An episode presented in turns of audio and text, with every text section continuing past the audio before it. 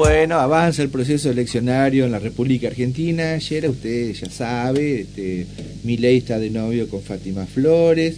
A nivel nacional hay tercios, como se ha dicho y se ha destacado. En la provincia se hizo el escrutinio definitivo, que ganó por 6.000 votos a Dan Humberto Val. Y sigue todo esto con respecto al nuevo test que va a ser el 22 de octubre hay algunos degenerados que están diciendo, perdón por la expresión de degenerado, bueno, algunos eh, bien pensados, mal pensados, que se definen en primera vuelta y le dan a mi ley la posibilidad que gane en primera vuelta. Ay, por Dios. Bueno, ¿será tan así? ¿No será tan así? ¿Qué es lo que dice Gustavo Tarragona, un licenciado, profesor querido? ¿Cómo le va? ¿Cómo anda usted? ¿Qué tal, Javier? Buen día a vos y a toda tu Acá con Cielo lo estamos saludando. ¿Qué dice? ¿Qué tal? ¿Cómo va? ¿Pero bien? Cuéntenos. Bueno, ¿Por dónde tiene que empezar? ¿Le llamó la atención el romance de Fátima Flores con Miley? ¿Usted que le gusta mucho el programa eh, de Chimentos? bueno, la Argentina da para todo, ¿vio? Oh. Pero este voy un poco a lo que a lo poquito que sé. Con cuestiones del corazón sé menos, digamos. pero pero aunque a veces se vota con el corazón también, ¿no? o será también parte de la campaña. Claro. Bueno, ¿por qué no? ¿Por eh, qué no? ¿Por qué fíjese Menem Boloco. Bien decía eh, ayer claro. recién. claro, claro. Eh, este, este con su, su señora en ese momento, que dice que fue medio acordado la cuestión. Rabolini, ¿no? Claro. Karina, dice todo fue medio acordado. Hasta cuando se ponía el rodete de, de Evita. Eh, cosas de la campaña, ¿vio? Cosas de la campaña, es verdad.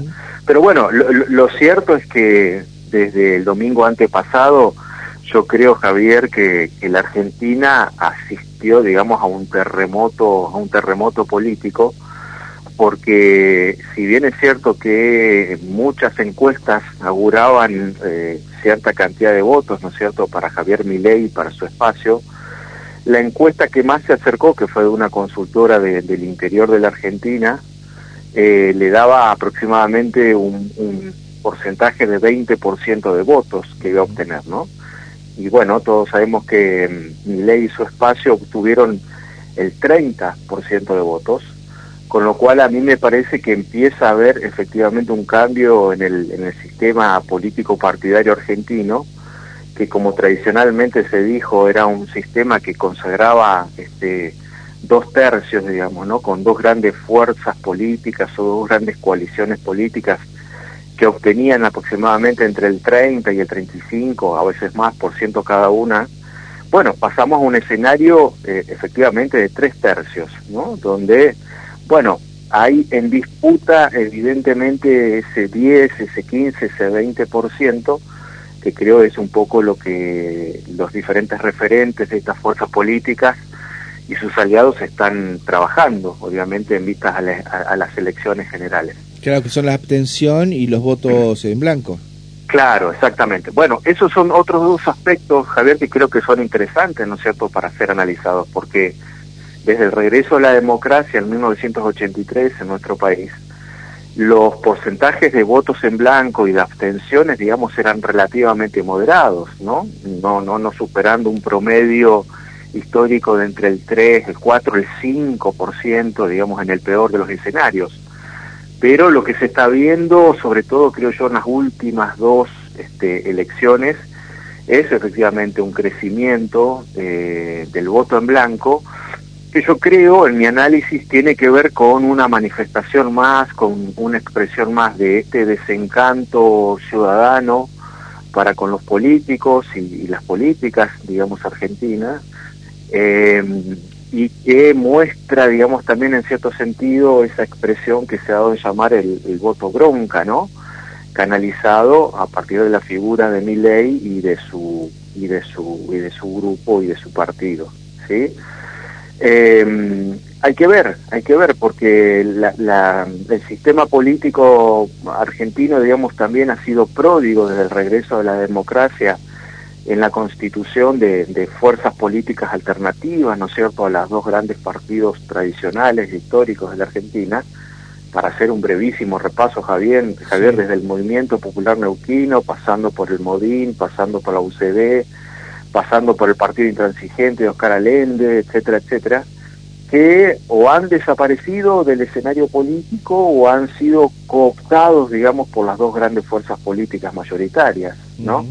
Bueno, hay que estar muy atentos porque creo yo que uno de los puntos o de los flancos en donde Milei y su grupo van a tener que trabajar muchísimo es evidentemente, digamos, en la construcción de una expresión, digamos, partidaria, fuerte, sólida, con presencia, digamos, en, no solamente en, los en las principales ciudades de la Argentina, sino también a nivel provincial. Yo creo que ahí hay una, una endeblez, en todo caso, hay un flanco débil, hay un punto débil en esta expresión, que es que esa enorme cantidad de votos le ha llegado todavía con una construcción partidaria muy poco desarrollada, ¿no es cierto?, muy poco sofisticada, que de hecho, eh, si más o menos las proyecciones que se manejan son relativamente ciertas, bueno, va a dar, digamos, como, como resultado que entre 30 y 40 diputados nacionales puedan representar, ¿no es cierto?, esta fuerza, y este, 6, 7, 8 senadores nacionales podrían tener representación también. Con lo cual, esto también, Javier, nos lleva un poquito a pensar, ¿no cierto?, en lo difícil que va a ser para mi ley y para su expresión política llevar o intentar llevar adelante lo que hasta ahora, digamos, son, son promesas de campaña, ¿no? Porque yo creo que también hay que diferenciar aquí este, este, este, este momento político argentino que tiene que ver con, con la campaña propiamente dicha, y creo que otra cosa mucho más cruda, mucho más compleja, mucho más realista tiene que ver con gobernar, ¿no? Ganar una elección no significa necesariamente que uno vaya a gobernar bien, y bueno, me parece que ese es un desafío no solamente para la fuerza política que Miguel representa, sino también para Juntos por el Cambio y para Unión por la Patria, ¿no? A, entender de usted, Gustavo, este, ¿quiénes llegarían este, para eh, mejor parados el 22 de el 22 de octubre. ley que ya está consolidado con una impresionante cantidad de votos y quién entra, la posibilidad si hay este balotage, este Massa o Bullrich. Eh, yo creo que en el actual escenario, Javier, vos tenés mucha razón, eh, hay una ventaja política, ¿no es cierto?, de ley, de su fuerza, de su expresión, eh, que tiene que ver fundamentalmente, creo yo, con el hecho de que los votos de Milei son votos propios, digamos, ¿no? Él no ha tenido, evidentemente, internas, es, es, su figura, digamos, ¿no? En cuanto a las otras dos fuerzas políticas, entiendo que más allá de las tensiones y más allá de las disputas y las diferencias, eh, Juntos por el Cambio tiene, me parece a mí, por lo menos en estos tiempos, y haciendo alusión a la que la política es una actividad sumamente dinámica, ¿no? Pero creo que Juntos tiene una leve ventaja política en relación al oficialismo eh, por dos o tres razones. Primero, porque el, candidato de Unión por la Patria, digamos, juega simultáneamente, ¿no es cierto?, este rol, este papel también de ministro de Economía, y evidentemente los indicadores, los números, este, las estadísticas no son favorables, digamos, ¿no? Digo, con una inflación eh, básicamente alta, digamos, con una fuerte inestabilidad política, con pujas, digamos, salariales que, eh, normalmente, evidentemente, se empiezan a desatar, digamos, nuevamente, etcétera.